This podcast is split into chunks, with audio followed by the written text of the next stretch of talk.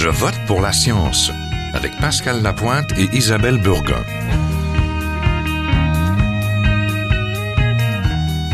Bonjour à vous.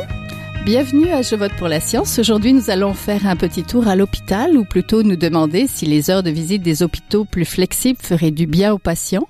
Et la science le confirme. La présence des proches comporte de nombreux effets positifs selon une récente étude québécoise. En plus, cela augmente la satisfaction des patients et de leurs proches et même du personnel des hôpitaux. Certains hôpitaux y croient vraiment. Ils ont décidé d'accommoder les familles en d'abord donnant des horaires stricts.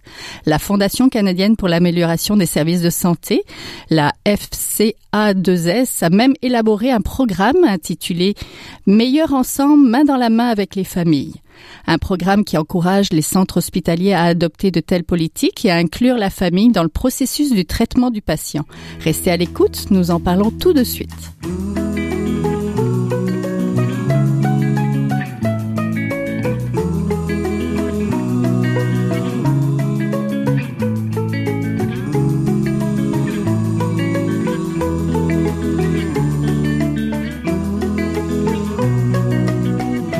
Sommes donc en compagnie de Maître Paul Brunet, le président directeur général du Conseil pour la protection des malades. Bonjour. Bonjour, madame.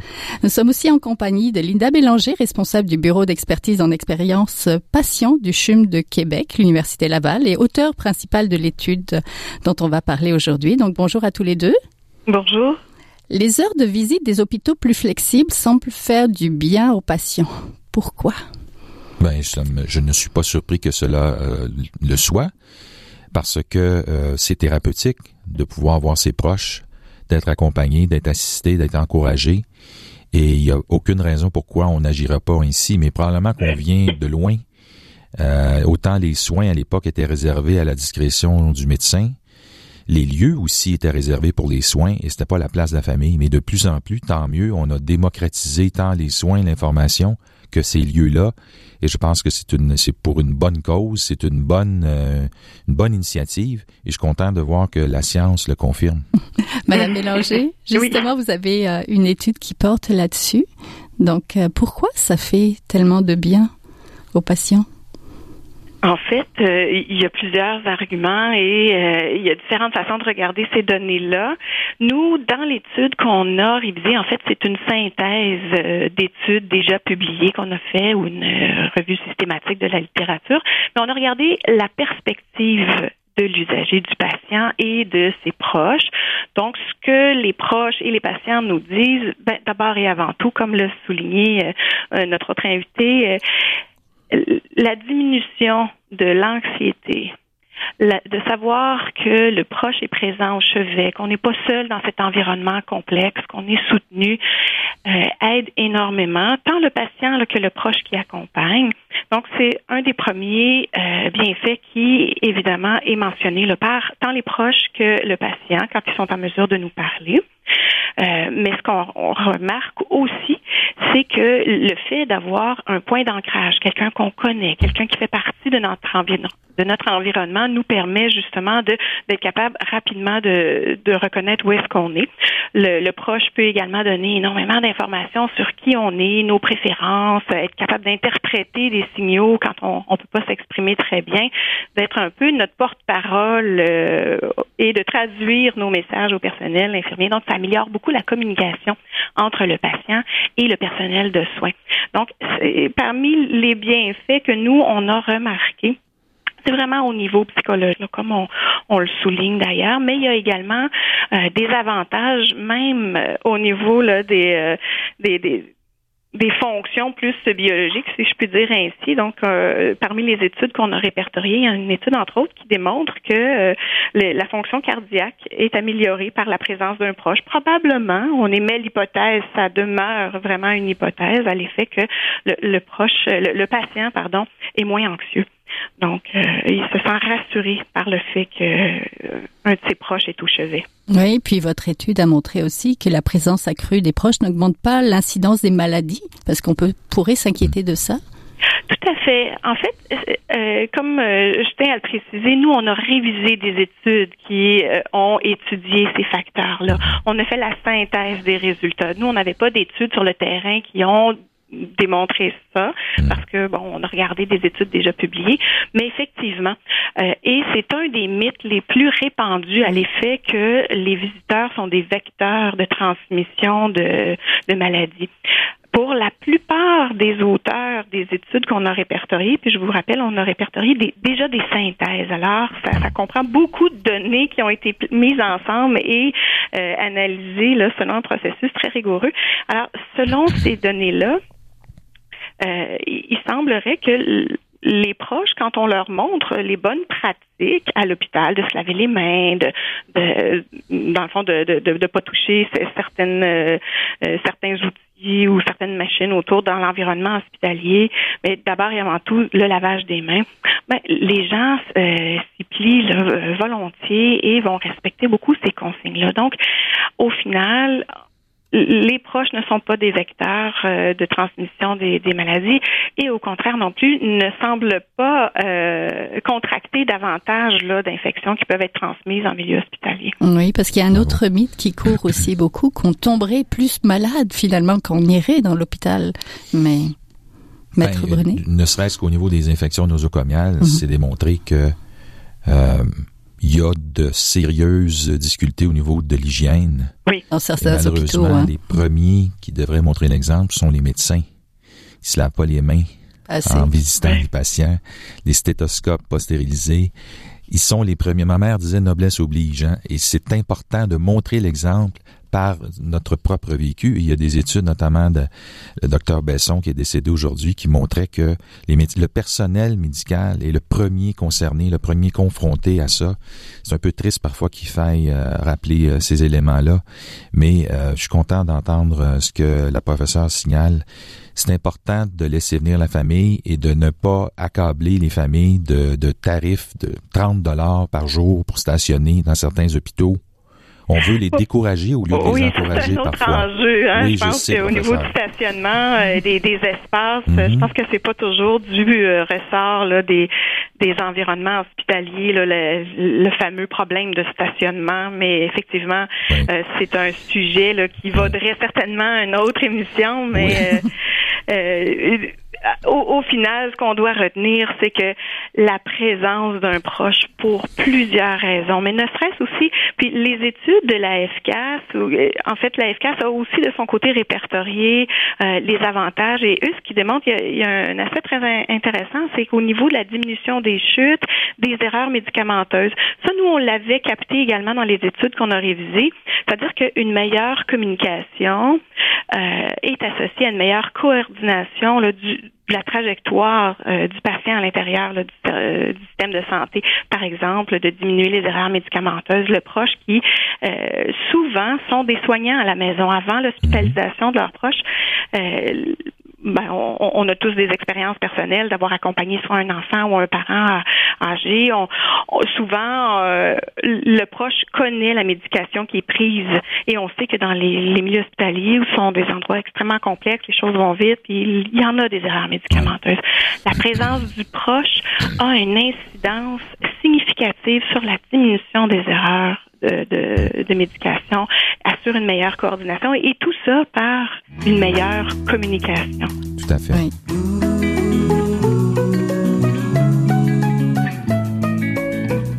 Vous êtes toujours à Je vote pour la science, là où la science rencontre la politique, une émission produite par l'agence Science Presse. Vous pouvez aller visiter son site internet au sciencepresse.qc.ca. Selon une étude effectuée en novembre 2015 justement par la Fondation canadienne pour l'amélioration des services de santé, moins d'un hôpital canadien sur trois disposait de politiques de visite accommodantes Ouais. et un nombre encore plus restreint d'entre eux offrait aux membres de la famille un accès en tout temps. Donc quelles sont les craintes de la part des professionnels justement pour limiter cet accès-là? Ouais. Pourquoi les hôpitaux sont pas ouverts, on va dire 24 heures sur 24 Ben, je Ben, on a nommé, on, on a nommé une des grandes craintes, la transmission des maladies, des infections. Euh, Il y a une autre grande crainte euh, qui est peut-être aussi un mythe, c'est la, la crainte que le proche dérange et soit une charge supplémentaire pour le personnel infirmier qui, on le sait, on l'entend beaucoup euh, ces temps-ci dans les médias, est très, euh, la charge de travail est très grande et on a peur que les proches dérangent.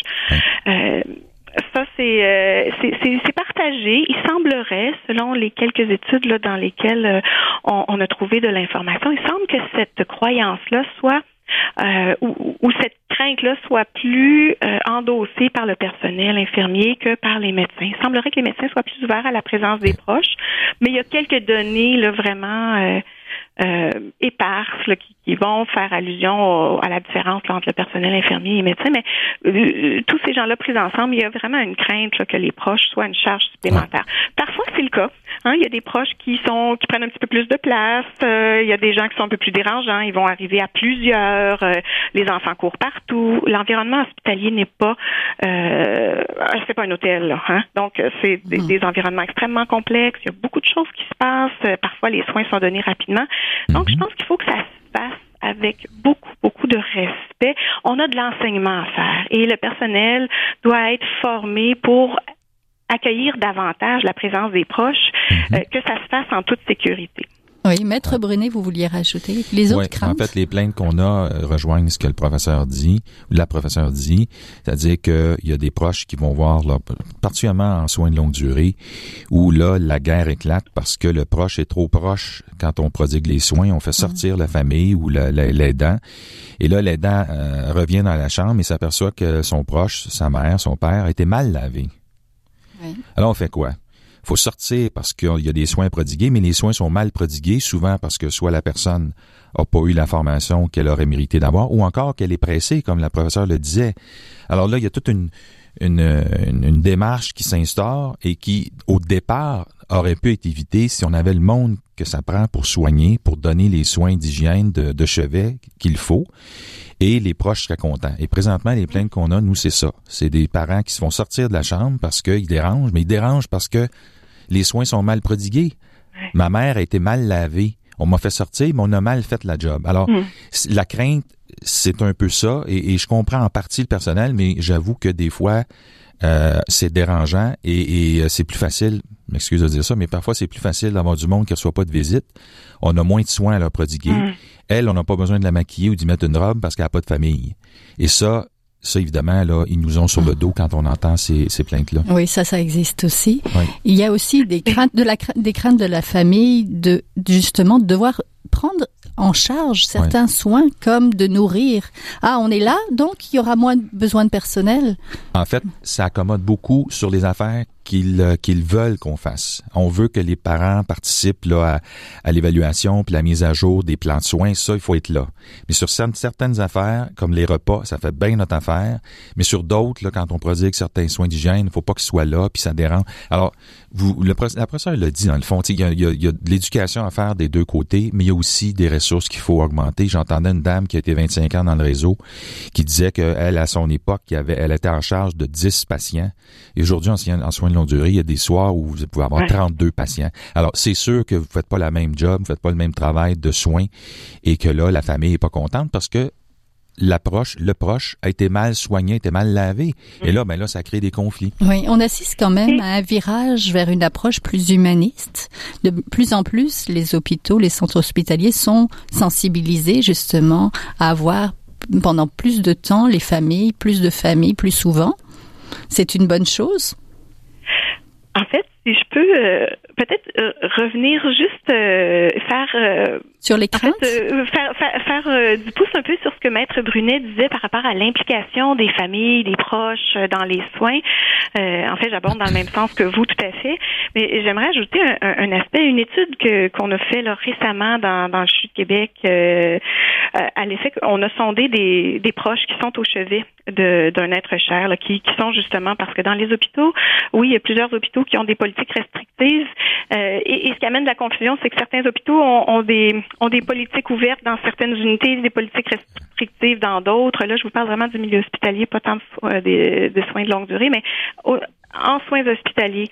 Euh, l'étude, euh, pas celle dont on parle aujourd'hui, mais une autre étude qu'on a fait où on a sondé des proches au chevet, la plupart des proches nous disaient vouloir s'impliquer, se sentir tellement mieux quand ils peuvent participer aux soins de leur être aimé.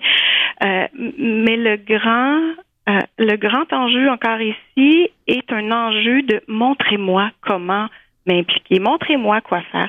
Et la politique, euh, ou en plutôt la campagne Meilleur Ensemble de la FCAS, va également dans ce sens-là quand on dit que nos, nos proches ne sont pas de simples visiteurs, ils sont également des partenaires dans les soins. Évidemment, euh, on doit faire preuve de gros bon sens et ne pas imposer de faire ce genre de, ben, de, de, de participer aux soins si le proche ne, se sent pas capable, si le patient ne le souhaite pas. On doit toujours respecter les droits et les besoins du patient, d'abord et avant tout. Mais ici, il y a une question de nuance, il y a une question de différence individuelle où certains proches vont vouloir participer le plus possible aux soins, d'autres moins ou de façon différente. Et c'est là qu'on doit je crois, soutenir le personnel soignant pour être capable d'évaluer les les besoins, les attentes et les souhaits du patient et, de son proche qui est au chevet. Donc, c'est juste la nuance que je voulais faire sur le fait que, oui, il y a une grande crainte et je pense que c'est l'envers de la médaille où on pourrait très bien euh, instaurer des attentes à l'effet que les proches prennent soin de, de, de leurs euh, de leurs proches hospitalisés, surtout en soins de longue durée, je pense. Euh, mais en même temps, il y a certains proches qui souhaitent participer et ils ne savent pas comment, se sentent impuissants et tout simplement, on leur permet pas parfois aussi comme vous l'avez bien mentionné, on fait sortir la famille pour laver euh, la personne. Donc, c'était juste la, nuance que je voulais apporter oui, euh, quels sont, Quels sont peut-être les éléments qui pourraient faciliter ce partenariat entre la famille qui est de bonne volonté et le personnel qui travaille et qui essaye justement de remettre le patient sur pied? Quel, à quoi pensez-vous, Maître Brunet? Ben, la professeure l'a signalé, la communication il faut absolument qu'entre les proches significatifs de la personne, il y a une communication pour savoir qu'est-ce que quelle est l'implication souhaitée, qu'est-ce que vous allez faire, est-ce que vous êtes sérieux dans votre démarche, parce que c'est agréable de venir quelquefois, mais si vous venez seulement de manière sporadique, puis là vous laissez en plan votre proche parce que vous avez décidé cette journée-là que vous n'y seriez pas, ça prend une communication, un respect mutuel et surtout des ressources. Et, je m'excuse de parler de ça, je veux pas avoir l'air de, mm-hmm. parler de choses, mais ça fait certainement 5-10 ans qu'on parle qu'il manque de monde pour, mm. pour s'occuper des soins de base. Et même en hôpital, maintenant, on a de graves problèmes d'infection parce que l'hygiène n'y est pas, l'entretien n'y est pas. Et euh, c'est triste parce qu'on on, met en jeu, on met en cause beaucoup de, de cette mission qu'on s'était donnée il y a 30-40 ans, de soigner les gens et de leur faire recouvrir la santé. Il y a des gens qui meurent euh, parce qu'ils sont admis, admis à l'hôpital, surtout les personnes âgées, à, cause des infections nosocomiales, entre autres. Mmh.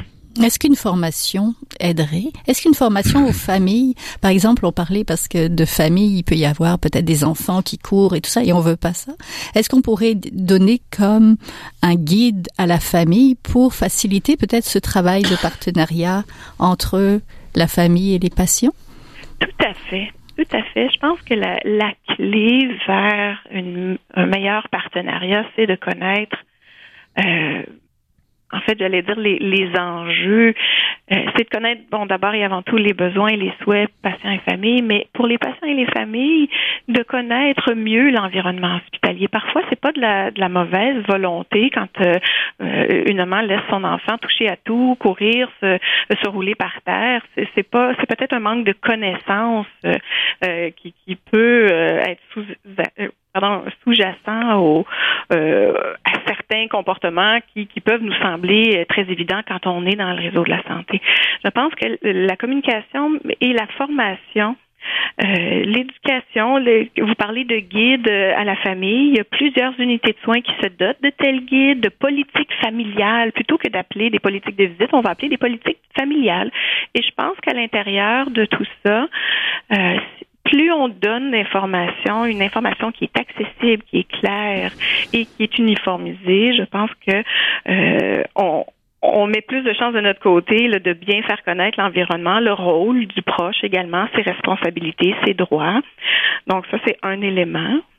Euh, l'autre élément, euh, comme Maître Brunel l'a mentionné, évidemment, ça prend du temps faire tout ça, ça prend des ressources, euh, ça prend de l'engagement de, de, nos directions hospitalières. Donc, euh, quand on croit à ce modèle-là, on va euh, justement encourager le personnel de participer et de développer ce type de guide ou de, de formation ou de programme là, pour soutenir l'implication des proches au chevet, le partenariat avec le patient et ses proches. Oui, Maître Brunet, une formation?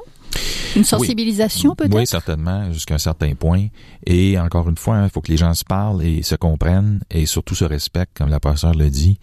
Euh, mais il y a des situations où on est obligé d'intervenir parce qu'il n'y a plus de communication, la famille n'a pas confiance au personnel, le personnel n'a plus confiance à la famille, ils veulent pas l'avoir.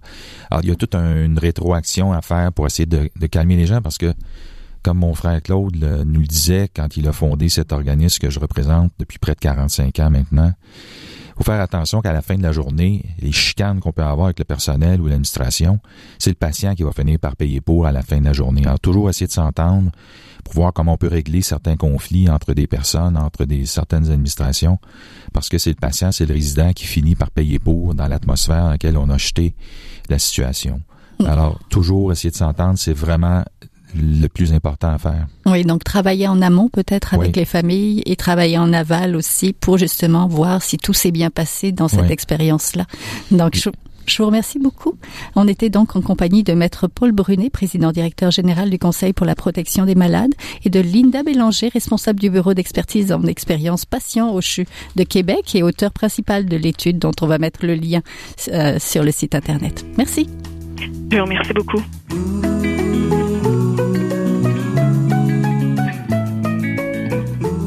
Toujours à Je vote pour la science, là où la science rencontre la politique, une émission produite par l'agence Science Presse. Vous pouvez aller visiter son site internet au sciencepresse.qc.ca.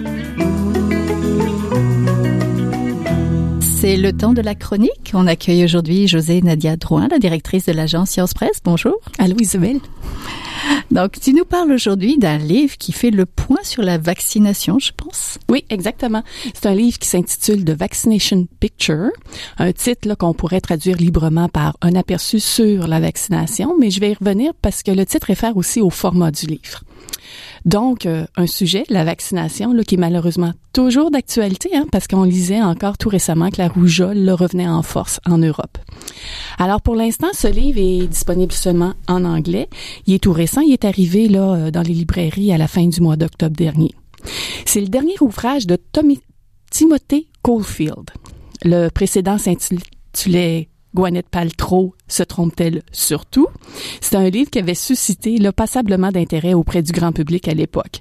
L'auteur tirait là, à boulet rouge sur les cures miracles dont les célébrités font la promotion. Monsieur Caulfield, lui, est titulaire de la chaire canadienne de recherche en droit et en politique de la santé. Il est aussi professeur et chercheur à la faculté de droit et de médecine de l'Université de l'Alberta, donc un Canadien. Il intervient souvent dans les médias. Il s'attaque chaque fois aux pseudosciences. Puis depuis cette année, il a aussi son émission télé sur une chaîne spécialisée, Vision TV. Son émission s'intitule, elle, A User Guide to Cheating Death littéralement là, un manuel pour tromper la mort.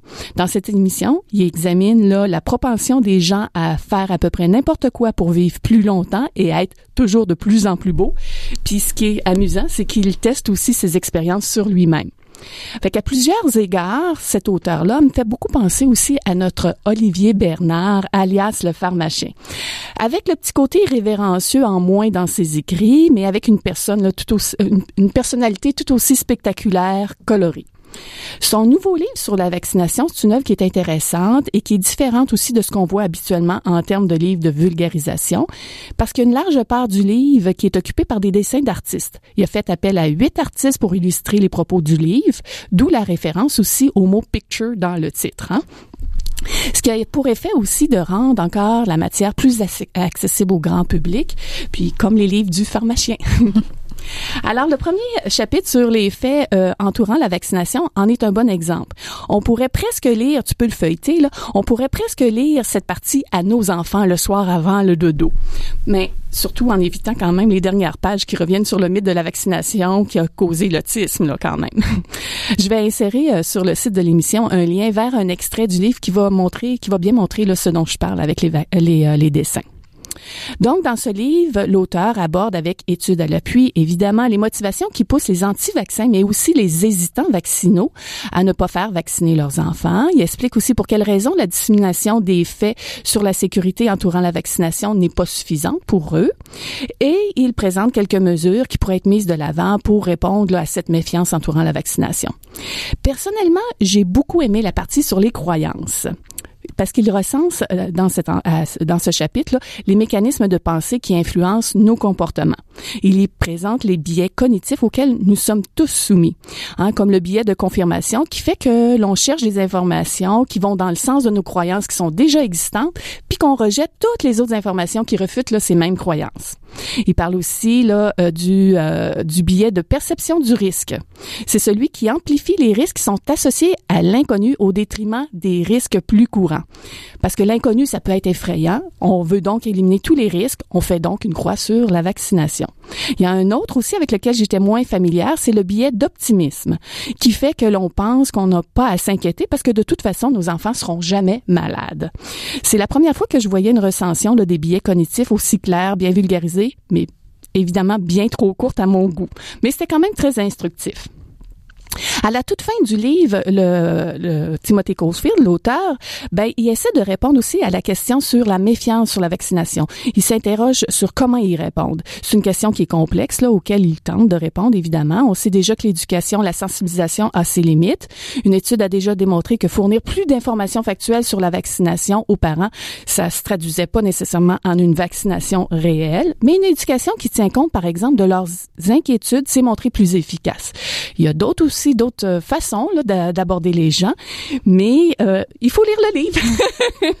Alors, en résumé, The Vaccination Picture est un bon petit livre. Ça se lit en un peu plus d'une heure. Ça regroupe l'essentiel des connaissances actuelles, s'adresse à un portrait intéressant et pertinent de la méfiance envers la vaccination. Oui, on l'a sur la table et il est vraiment, vraiment très beau. Si les gens sont curieux, on va mettre un lien justement pour qu'ils se rendent compte de comment, comment a été fait le livre et les œuvres donc des artistes dont tu nous parlais. Donc, merci beaucoup on aura une dernière chronique de ta part euh, avant les vacances d'été. Peut-être tu reviendras avec un livre de science pour l'été ou peut-être des suggestions, plein de suggestions pour remporter cet été en vacances et avoir de la lecture de science. Donc, merci beaucoup. Merci. C'est tout pour cette semaine. Je vote pour la science. C'est une production de l'agence Science Presse avec Radio VM au micro Isabelle Burguin, à la recherche de cette émission François Cartier, à la régie Daniel Fortin. Vous pouvez réécouter cette émission à l'antenne de Radio VM ou encore toujours en podcast sur le site de l'agence Science Presse au sciencepresse.qc.ca et nous suivre sur vos réseaux sociaux préférés. À la semaine prochaine. Jin Hua est un chercheur typique de ceux pour qui les progrès de la bioinformatique on préséance sur le sens biologique pour qui la grosse science constitue la seule logique. On y parle de génome, de transcriptome et de spliceosome, de traductome, de protéome et de foldéome, de kinome, de protéasome, mais pas du glaucome de Guillaume, de signalosome vers les lysosomes, ah, et puis E.T. phone Des milliers de candidats qui montent et qui descendent